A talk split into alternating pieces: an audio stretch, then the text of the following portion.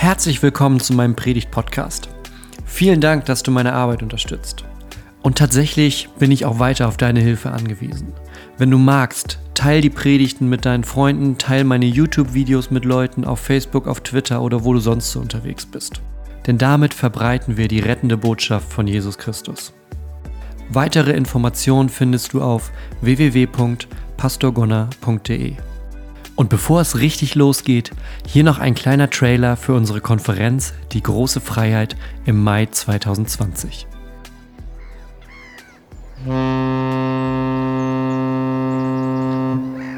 Freiheit. Freiheit zum Einatmen. Träumst du auch davon? Dann komm nach Hamburg.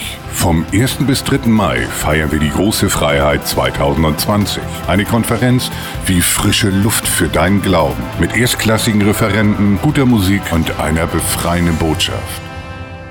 Tickets ab sofort auf frei und los.de.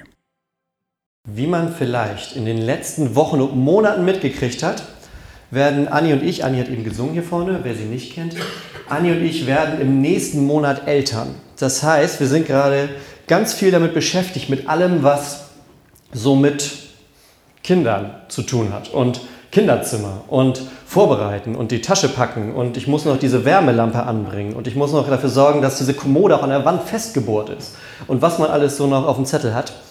Und ich war letztens sogar mit in diesem, bei diesem Partnerabend vom Geburtsvorbereitungskurs. Und ich war, ich hatte mich richtig vorbereitet. Also ich hatte mir vorher so, ich kenne das ja aus Filmen, wie sowas abläuft und war, hatte mich so mental darauf eingestellt, dass wir da dann so liegen und alle atmen müssen und dass man vielleicht auch irgendwie auf so einem Medizinball rumrollt und sowas. Und ich sag mal, ich war ein bisschen enttäuscht danach. Also ich musste, ich musste nicht, ich musste keine Atemübung machen. Ich musste, ja, du warst auf so einem Ball zwischenzeitlich auf so einem Ball drauf, ich auch nicht. Ich weiß nicht, ob das normal ist, dass Männer das normalerweise auch nicht machen. Und das Einzige, was so ein bisschen war, es war dann, also die, die Hebamme hat dann irgendwas irgendwann erzählt von so Tai Chi-Schwingungen, die sie macht, um den Schmerz äh, zu empfangen und zu bejahen. Da dachte ich, ah, das ist so ein bisschen, wie ich mir das vorgestellt habe. Aber sonst war es eigentlich ganz cool und es gab Gummibärchen, das finde ich auch immer gut. Wobei mir gesagt wurde, das war nur für den Männerabend, sonst gibt es da Nüsschen und gesunde Sachen und sowas. Aber weil da jetzt ja dann ganz viele Männer mit saßen, haben die gedacht, jetzt machen wir nochmal die Haribo Colorado auf für die Jungs. Und ein Thema, was sich aber durchgezogen hat, durch den Abend und durch jedes Gespräch, was ich in letzter Zeit mit Freunden, mit anderen Menschen führe, egal ob gefragt oder ungefragt, ist immer so, lässt sich so zusammendampfen auf den Satz, es wird dann alles anders. Ja, immer mit so einem, und ich versuche dann am Blick zu erraten, ist das jetzt gut oder schlecht. Ich gucke den Leuten dann so in die Augen, wenn die sagen, wenn das Baby da ist, wird alles anders. Und ich gucke immer, versuche so rauszufinden, ist das gut oder ich vermute, es ist gut, also ich freue mich sehr. Auf jeden Fall, es wird sich alles ändern, es ist ein ganz großer Neuanfang, alles ist anders. Was aber auch zur Folge hat, dass ich momentan ja ganz viel über sowas nachdenke mit Geburt und so weiter. Und es gibt Geburt hat ja so verschiedene Dinge, die erstmal feststehen. Also Geburt ist etwas, also man, man wird geboren, man kommt nicht von sich aus selbst auf die Welt, sondern jeder von uns ist geboren worden. Das sucht man sich auch nicht aus in dem Moment, sondern man kommt auf die Welt. Das haben wir alle gemeinsam. Man kommt auf die Welt. Und es gibt eine ganz wunderbare Parallele zum Glauben.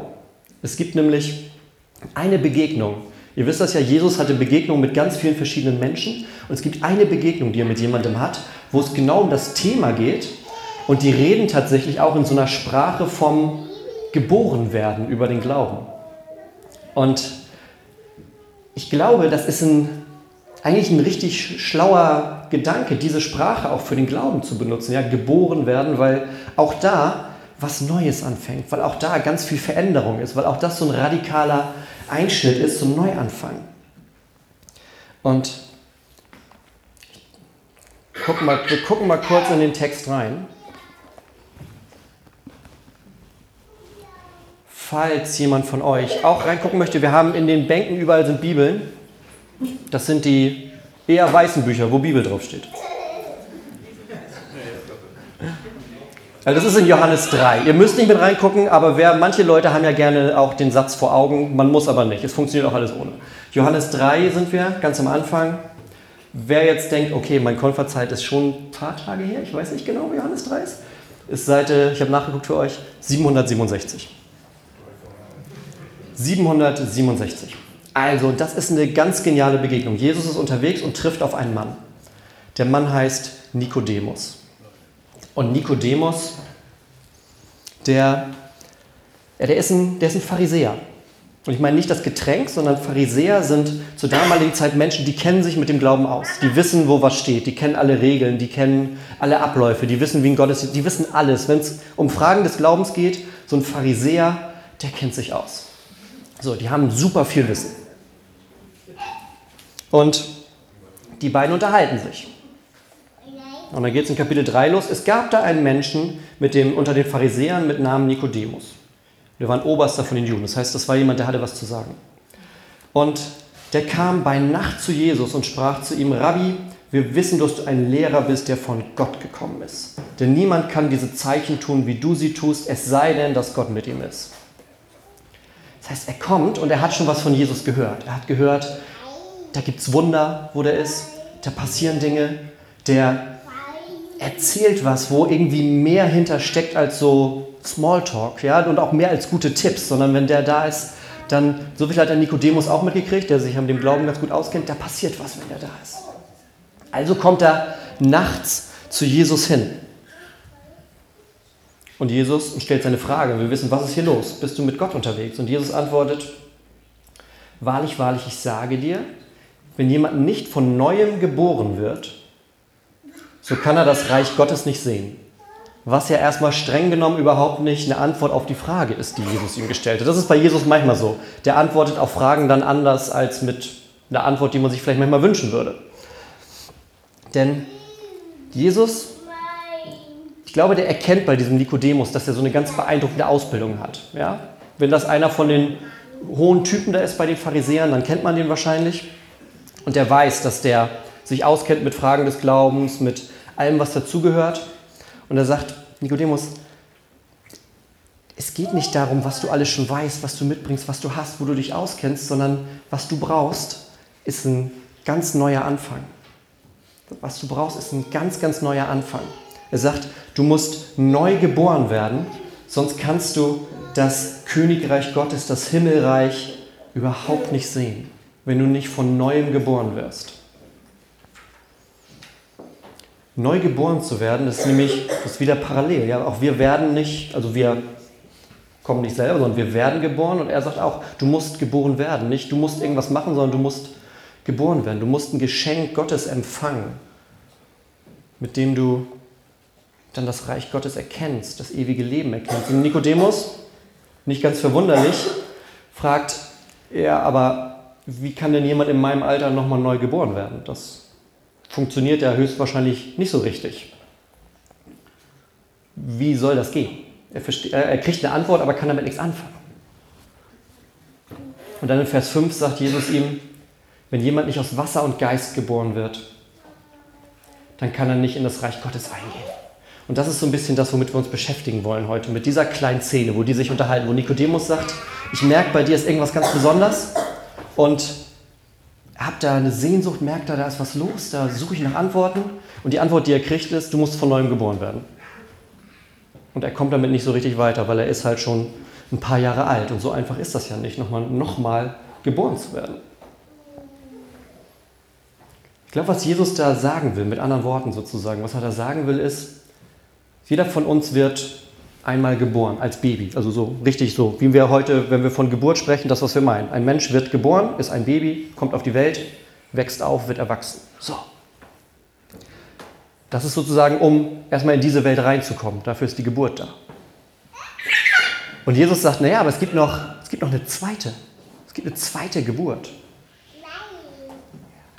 Die ist notwendig, um in das himmlische Reich zu kommen. Und das ist nämlich tricky für den Nikodemus, denn der hat sein ganzes Leben lang gelernt, ich muss mich an die Gesetze halten, ich muss immer alles richtig machen, Ich muss in den Tempelgottesdienst gehen. Ich muss die richtigen Antworten auf die ganzen Fragen wissen. Das hat er sein Leben lang gelernt. Ja? Das ist jemand, der kennt sich aus. Der kennt das Alte Testament vorwärts und rückwärts. Der weiß, da stehen 615 Gebote und Verbote drin. Der weiß, was er am Sabbat machen darf und was nicht. Wie viele Schritte er sich um sein Haus bewegen kann, wenn Ruhetag ist. Dass er nicht handelt. Der weiß alles.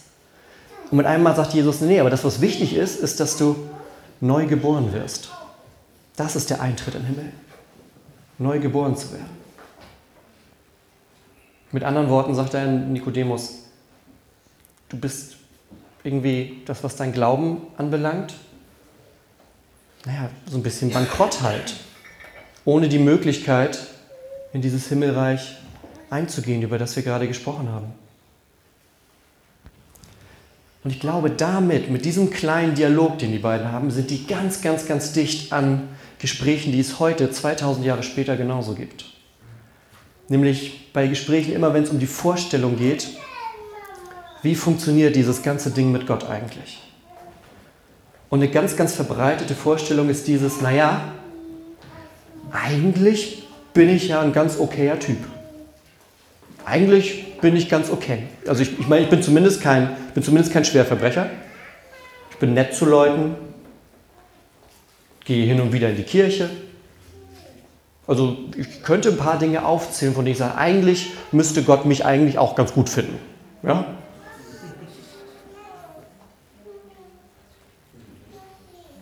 Und wir kommen da leicht so ein bisschen in in den ähnlichen Modus wie diese Pharisäer, die sagen, naja, aber wenn wir von außen mal drauf gucken, ich weiß ja alles und ich habe doch die Antworten. Aber irgendwie ist das so eine Kopfsache, so eine äußerliche Sache. Und wie das innen drin ausgeht, aussieht, das ist dann nochmal eine ganz andere Frage. Und da macht der Nikodemus nämlich einen richtig mutigen Schritt. Im ersten Satz stand ja drin, der kommt nachts zu Jesus. Der kommt nachts, damit ihn nämlich keiner sieht. Damit seine anderen Pharisäerfreunde nicht sagen, Hey, wir haben dich letzte Woche auf dem Marktplatz gesehen, du hast mit Jesus gesprochen, was ist denn da los? Den haben wir gesehen, der ist irgendwie schräg, was hängst du mit ihm rum? Deshalb geht er nachts zu ihm hin, weil er merkt, da ist was von dem, wonach ich suche. Da ist was, wonach ich suche. Und er hört ihm zu. Er hört Jesus zu, wie er sagt, ja, du musst von neuem geboren werden. Er hört ihm zu und lernt von ihm. Er kriegt was mit von dieser Wahrheit, die Jesus den Menschen bringt. Und er versucht zu verstehen, was da gesagt wird. Und das, was da beschrieben wird mit diesem Wort, neu geboren werden, das meint nicht sowas wiedergeboren werden, was wir auch im, in unserem Sprachgebrauch kennen. Also so eine Vorstellung wie man stirbt und kommt dann als anderer Mensch wieder. Sowas ist da nicht gemeint. Sondern was da gemeint ist, ist, dass es einen Moment im Leben eines Menschen geben kann, wo man mit einem Mal im Leben, wo sich die Dinge komplett auf links drehen, wo sich alles verändert in Bezug auf Gott. Das ist das, was da gemeint ist. Das ein, ein Erlebnis, das so einschneidend ist, dass das Leben quasi von vorne anfängt. Das ist wie eine zweite Geburt ist. Darüber redet Jesus. Dass man sagt, ja klar, geboren wurde ich vor 32 Jahren, aber es gab diesen einen Moment oder diesen Moment, der vielleicht aus, einer, aus, so, einer, aus so einem Prozess hervorgegangen ist, wo ich am Ende gesagt habe, okay, von diesem Punkt an ist mein Leben mit einmal komplett anders als vorher. Das ist das, was mit dieser zweiten Geburt gemeint ist, dass da eine Erfahrung hintersteht, wo jemand sagt, von heute an ist mein Leben anders.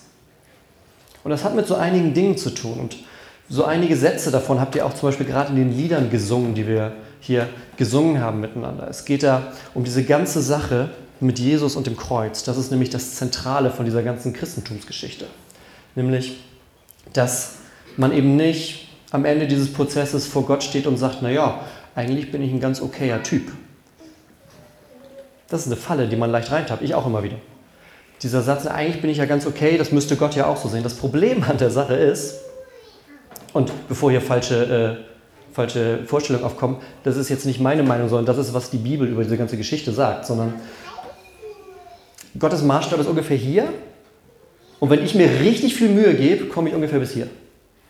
Und da ist noch so ein bisschen, da ist noch ein bisschen Luft zwischen. Das ist das Problem an der Geschichte. Dass Gott sagt, naja, ich habe Ne, ihr kennt das aus dem Anfang der Bibel, dass Gott sagt und siehe, es war alles gut und auf einmal lesen wir dann Geschichten oder gucken uns um in der Welt und merken, Moment, weil äh, hier ist doch nicht alles gut. Ja, ich gucke mich um, hier ist doch nicht alles gut. Also irgendwo in der ganzen Geschichte zwischen Gott sagt am Anfang, alles ist gut und ich gehe auf die Straße, gucke mich um und merke, irgendwie ist nicht, also irgendwas muss dazwischen passiert sein. Und das ist diese, dieser Zwischenraum von dem Ganzen. Ja, selbst wenn ich mir richtig viel Mühe gebe, komme ich da nicht ran. Das Einzige, das Einzige, was da eine Möglichkeit ist, um damit umzugehen, ist das, was Jesus meint. ihr habt gesehen, Johannes Kapitel 3, das ist noch ziemlich am Anfang, aber ihr wisst ja wahrscheinlich, wie die Geschichte weitergeht. Jesus legt sich so ein bisschen noch mit den Mächtigen zu seiner Zeit an. Er tut Wunder und erzählt den Leuten von Gott auf eine Art, die denen erstmal ganz fremd war, aber wo die irgendwie, manche Menschen haben gemerkt, okay, wenn der so von Gott redet, da spüre ich was. Da merke ich, dass Gott da ist. Und andere Menschen haben gesagt, das ist Gotteslästerung, was der macht. Und das gehört mit dem Tode bestraft. Der behauptet, dass er Gott ist. Deshalb redet er so viel von Gott. Er behauptet, er ist Gott und weiß das deshalb alles. Und am Ende haben sie ihn ans Kreuz genagelt dafür. Haben gesagt, jemand, der behauptet, Gott zu sein, wollen wir doch mal gucken, wie das am Ende ausgeht. Und haben ihn hinrichten lassen. Und genau in diesem Moment, da ist diese Veränderung, von der Jesus spricht. Dass wir lernen, nicht zu gucken aus eigenen Werken, aus eigenem Können, aus eigenem uns immer wieder anstrengen und dann doch kurz vor knapp scheitern, uns größer zu machen, als wir sind, vor Gott zu kommen, sondern dass wir im Vertrauen auf das, was Jesus getan hat, zu Gott kommen. Das ist nämlich die zweite Geburt, von der er spricht, dieser Moment, wenn man realisiert, so richtig kriege ich das offensichtlich vor Gott nicht hin. Und das mache ich jetzt nicht als Beispiel, sondern das, also ich, Gunnar, kriege das alleine vor Gott nicht hin. Also das gilt für Pastoren genauso wie für andere Menschen. Ich alleine, ich kriege das vor Gott alleine nicht hin. Und das liegt daran, weil nämlich zwischen diesem Moment, wo Gott sagt, und sie es ist alles sehr gut und heute ich gehe auf die Straße und gucke mich um, dass da etwas passiert ist, das nennt sich Sünde. Das ist etwas, was Gott und Mensch trennt. Und das ist bei mir genauso wie bei jedem anderen hier im Raum. Und das Einzige, was da eine Möglichkeit ist, ist mit all dem, was wir mit uns rumschleppen, womit wir uns jeden Tag wieder neu beladen, damit zu Gott zu kommen, damit zu Jesus zu gehen und zu sagen, ich schaffe das nicht. Aber du schaffst das und du hast es sogar schon geschafft. In dem Moment am Kreuz, als du die ganze Schuld und den ganzen Tod der Welt getragen hast. Haben wir vorhin gesungen, dort am Kreuz gab die Liebe alles hin. Das ist dieser Moment, dass Jesus sagt, ich liebe euch alle so sehr, dass ich sogar bereit bin, den Tod zu ertragen, damit das zwischen Gott und dir wieder einen neuen Anfang haben kann. Und das ist so ein Moment ne, von neuem geboren, wo sich alles verändert. Das ist so ein bisschen wie bei uns zu Hause im Haus, als, wir, als uns klar wurde, oh, hat funktioniert, wir kriegen ein Kind. Welches Zimmer machen wir zum Kinderzimmer? Denn das Haus ist groß. Also wer das nicht weiß, wir wohnen in dem weißen Haus da vorne. Das ist ziemlich groß. Das Problem ist, wenn ziemlich viel Platz da ist, dann sammelt man auch ziemlich viel Kram irgendwie an. Und wir hatten einigermaßen geschafft. In jedem Zimmer stand zumindest irgendwas. Also es war nicht ein Zimmer leer, wo wir gleich gesagt haben, ah, perfekt, das ist das Babyzimmer. Das heißt, wir haben so ein bisschen Zimmerschach gespielt und so hin und her gewürfelt, um so umzuräumen. Und es gab ein Zimmer bei uns im Haus. Wir haben das immer ganz romantisch das Müllzimmer genannt. Das ist, vielleicht habt ihr so ein Zimmer auch zu Hause. Das Müllzimmer ist das Zimmer, wo man den ganzen Kram immer reinräumt, wo man sich denkt, also ich brauche es streng genommen nicht, aber wer weiß, vielleicht, und dann kommt es ins Müllzimmer. So, und da stapelten sich dann so, da stand irgendwie so, so ein, meine alten Inliner stehen da, also jetzt nicht mehr, inzwischen ist das Zimmer leer, aber die standen da drin und irgendwie Klamotten, die ich vor 100 Jahren schon wegwerfen wollte. Mein alter Laptop aus dem Studium liegt da irgendwo drin. So. Und das war so, also komplett ohne Sinn und Verstand. Je nachdem, wie die Lage zu Hause gerade war, konnte man das Zimmer problemloser oder mit, ich sag mal, mit mehr so Kunststücken konnte man sich da durchbewegen, je nachdem. Und als dieser Neuanfang da war, das war der Moment, wo wir sagen, okay, dieses Zimmer muss jetzt leer gemacht werden. Das kommt jetzt alles auf den Anhänger und dann kommt das alles zur Müllkippe. Weil wir dann rotieren können und dann das Zimmer frei haben, wo das Kinderzimmer reinkommt. Und das ist so ein Moment wie im Glauben. Wenn der Moment kommt, wo man sagt, Ich schaue auf mein Leben und sehe, da ist ordentlich was los. Und da gibt es auch so einige Müllzimmer. Und dann kommt Gott dazu und sagt, du wirst von neuem geboren, jetzt räumen wir hier erstmal auf. Jetzt räumen wir hier erstmal auf. Denn Jesus ist der Einzige, der uns durch diese neue Geburt fit machen kann für den Himmel. Habt ihr vielleicht schon, ich weiß nicht, wer sich schon mal mit so allen möglichen Religionen der Welt beschäftigt hat, aber das Christentum ist die einzige Religion, die sagt, Gott macht was für dich. In allen anderen ist es so, du tust was für Gott, damit er dich mag. Wir sagen, kannst du versuchen, kommst du wahrscheinlich nicht so weit mit, weil ne, schau dich draußen um, irgendwas kommt dazwischen. Und Gott sagt, ich nehme das selber in die Hand. Ich werde Mensch, zeig, was ein perfektes Leben ist und sterbt dann stellvertretend den Tod, den wir erleiden müssten, damit wir frei sein können, damit wir diese neue Geburt haben können.